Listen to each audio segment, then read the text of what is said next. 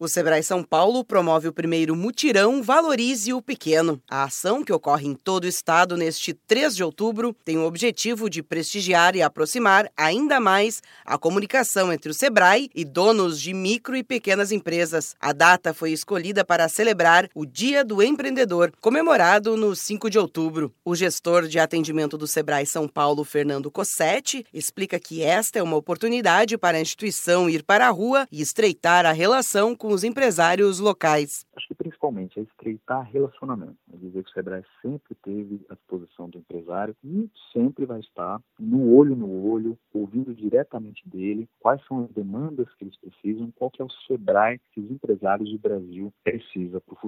No Brasil, os pequenos negócios representam 99% do total de empresas privadas, o que equivale a 14 milhões de empreendimentos. Esses negócios empregam 55% do total de trabalhadores com carteira assinada e são responsáveis por 27% do PIB. Os números mostram a força das micro e pequenas empresas para o desenvolvimento econômico e social do país. Com base neste cenário, Fernando Cossetti reforça que é importante demonstrar o quanto os empreendedores são fundamentais para a economia do país. O mutirão é uma oportunidade de ir para a rua, fazer contato olho no olho com quem é dono de micro pequena empresa. É a oportunidade que a gente tem de viver o quanto esses empresários eles são importantes para a economia, para a sociedade do nosso país. É ouvir o que eles têm para dizer. E, é claro, reforçar que o Sebrae existe para ajudar esses empresários a gerenciar melhor a empresa dele, a tornar essas empresas mais competitivas nesse, nesse cenário econômico bem desafiador que a gente está passando agora.